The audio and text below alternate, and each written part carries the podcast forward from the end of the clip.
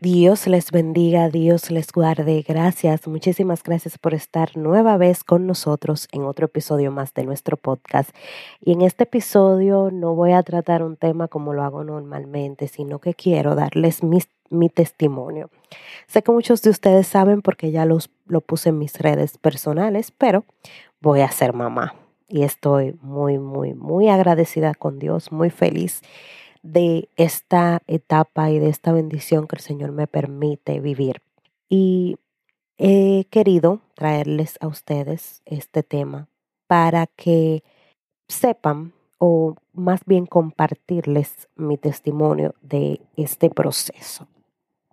Porque sé que hay quizás me escuche alguien que esté pasando por lo mismo o quizás un poco diferente, pero que le pueda servir de aliento para seguir confiando y esperando.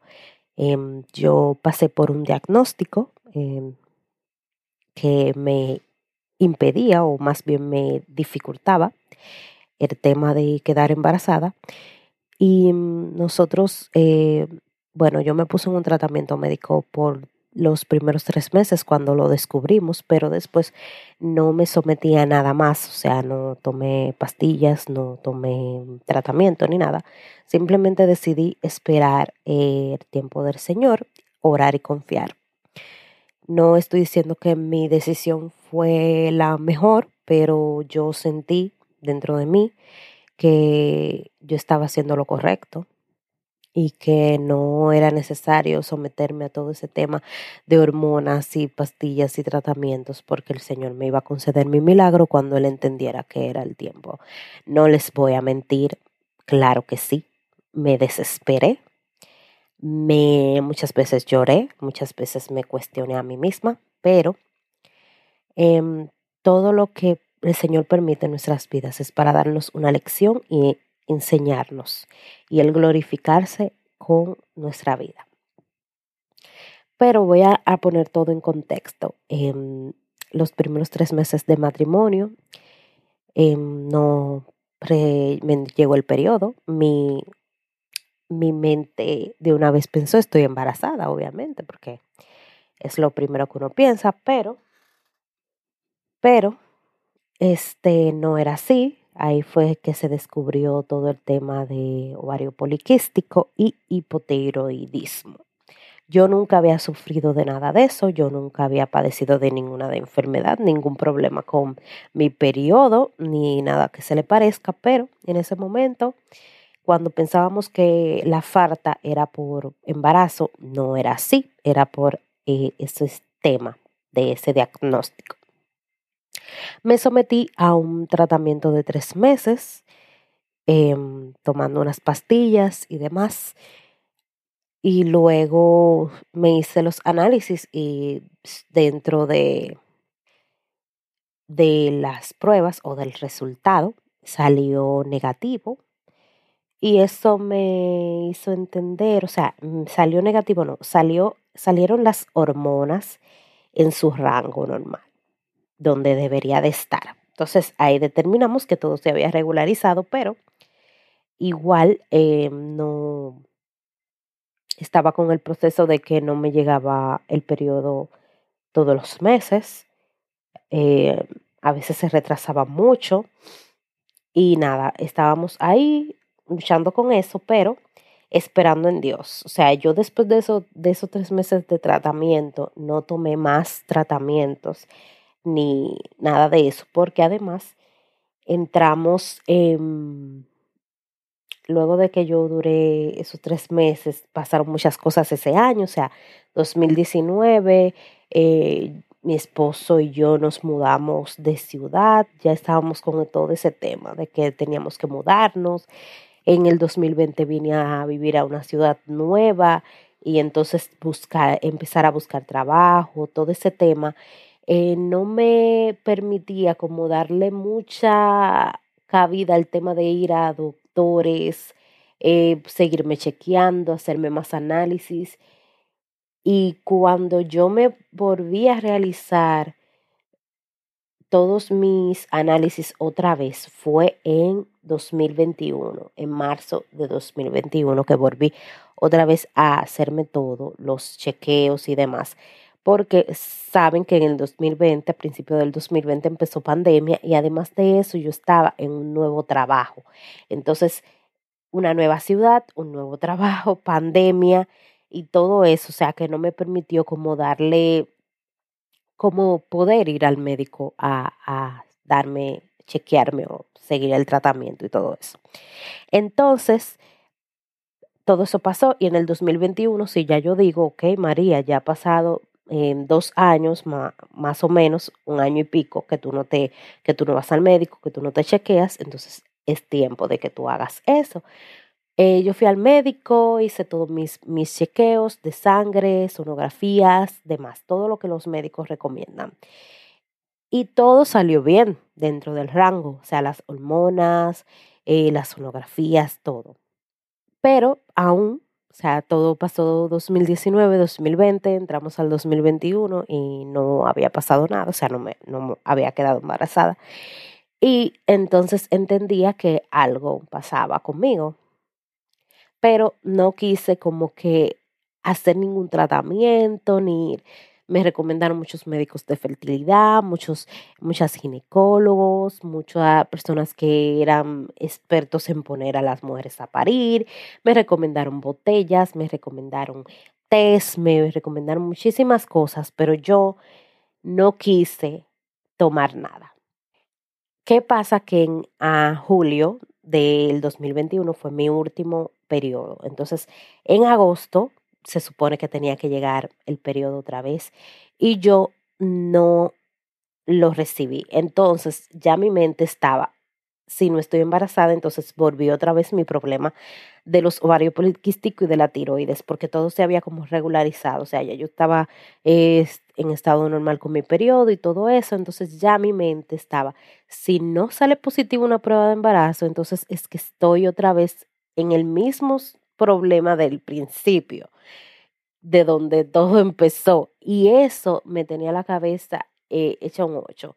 Me hice una prueba de farmacia, salió negativa fui inmediatamente a un endocrinólogo para el tema de, de las tiroides, porque ya como tenía un, proceso anterior de tiroides, dije, bueno, pues puede ser que se me haya agravado y como yo me había hecho pruebas en principio de año, entonces ya yo estaba pensando, bueno, puede que se me haya eh, eh, vuelto para atrás todo eso de la tiroide. Déjame ir a un endocrinólogo para que me, me recete, ¿verdad? Me diga todo lo que tengo que hacer y hacerme mis pruebas. En todo lo que en todas las pruebas que el endocrinólogo me puso, en ninguna puso una prueba de embarazo. Y yo tenía todavía mi espinita o mi esperanza más bien de que podría ser un embarazo, pero como no tenía ningún tipo de síntomas ni nada que se le parezca a un síntoma de embarazo, y ya me había hecho una prueba de farmacia y salió negativa, entonces yo no quería como que aferrarme a eso, pero también tenía mis esperanzas.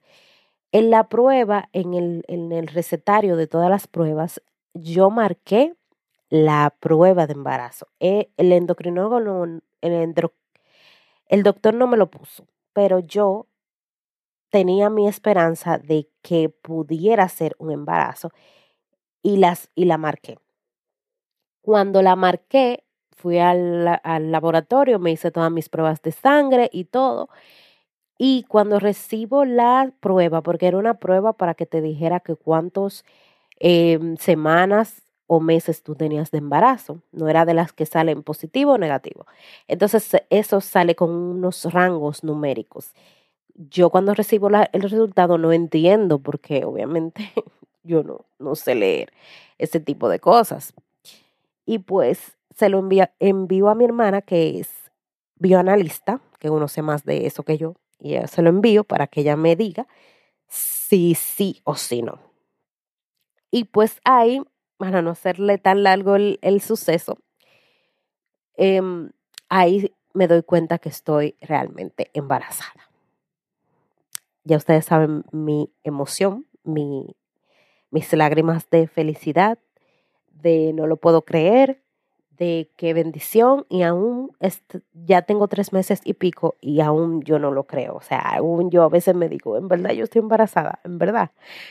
Pero eh, realmente el Señor es maravilloso y Él hace lo que Él quiere en el tiempo que Él entiende. Y Él entendía que este tiempo era el perfecto, porque quizás en el 2019 con todo el tema de que dónde vamos a vivir, si en la capital o en la romana y todo eso, eh, no era el momento. El 2020 él entendía que no era el momento porque estaba en un proceso de un trabajo nuevo y además de eso entramos en pandemia y él entendía que no era el tiempo. Pero ahora él entiende que, él es, que es el tiempo. Ahora él entendió que era el tiempo perfecto y así él lo concedió y no puedo achacarle a las pastillas, ni a tratamientos, ni, ni a doctores este embarazo, porque eso solamente lo pudo hacer él. Lo puso esa semilla ahí y hizo que germinara.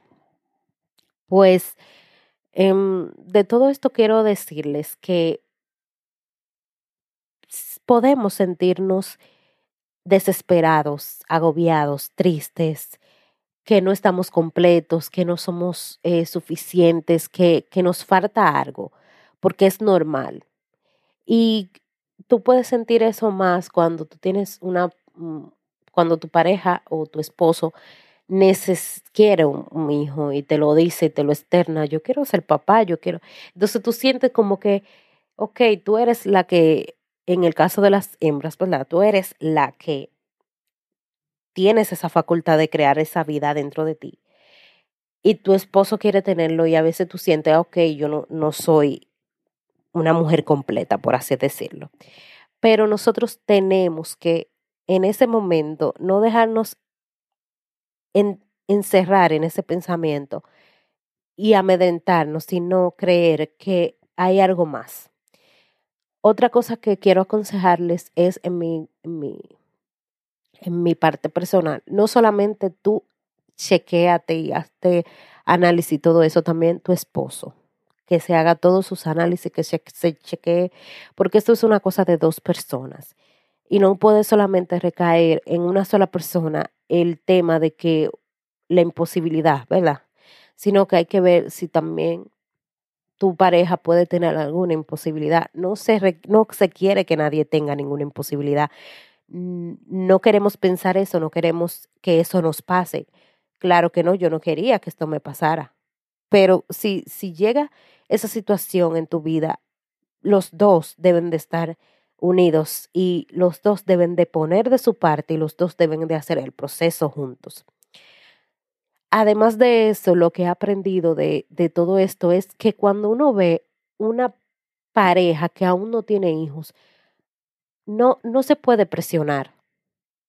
No se puede presionar, no se puede em, juzgar, no se puede hacer comentarios eh, que hieran los sentimientos, porque claro que yo quería tener hijos, claro que cuando la gente me decía, eh, ponte a parir, eh, tú tienes que tener tu muchacho, ya ustedes tan jóvenes, tengan un muchacho ahora, claro que yo quería tener hijos, claro que yo quería salir embarazada, claro, pero no era un tema de que yo estaba impidiéndolo. Entonces, a veces nosotros tenemos que saber cómo eh, nosotros dirigirnos a una pareja que aún no tiene hijos porque uno no sabe el trasfondo. Quizás sean unas personas abiertas y te digan, ah, no, yo tengo problemas. Pero otras parejas no van a querer hablar de ese tema contigo, no van a querer decirte que tienen problemas para concebir. Entonces, ahí nosotros tenemos que aprender a mejor tenderle una mano. Si necesitas hablar, aquí estoy. Si necesitas una oración, aquí estoy, cuenta conmigo. Cosas así. O dile que vas a orar por sus futuros hijos. Estoy orando por tus futuros hijos. Ya. No tiene que preguntarle por qué no ahora, por qué eh, han esperado tanto. Nada de eso. Sino simplemente decirle estoy orando por tus futuros hijos. Espero ver tus futuros hijos. Si necesitas una oración, aquí estoy.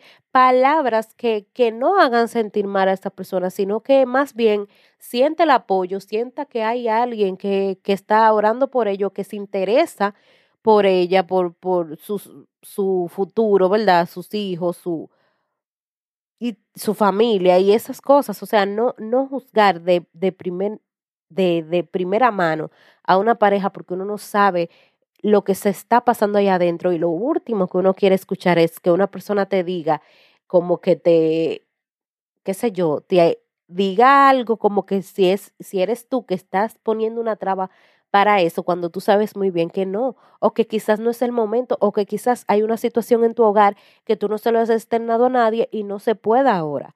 Entonces eso eh, venir una persona a juzgarte, a decirte, ponte a parir, eh, ten tu muchacho que tú estás esperando, esas cosas pueden hacerte sentir mal, pueden em, agobiarte. Y eso no es lo que uno necesita en ese momento. Y de este proceso yo aprendí eso. O sea, yo a nadie le voy a decir de que cuándo tú vas a parir, cuándo tú vas a tener tus hijos, no. Yo si veo una persona que, que tengan mucho tiempo, que no tengan hijos, parejas jóvenes que yo conozca, yo prefiero extenderle una oración. Yo prefiero orar por ellos. Yo prefiero decirles que estoy orando por sus futuros hijos o por su familia. Y no preguntarles que por qué, que cuándo, que dónde. Eso yo prefiero no hacerlo. No sé la situación que está pasando nadie. Y así mismo como no sabían qué situación estaba pasando yo, porque no no lo externé nada más que a mi familia, a mis personas muy, muy cercanas.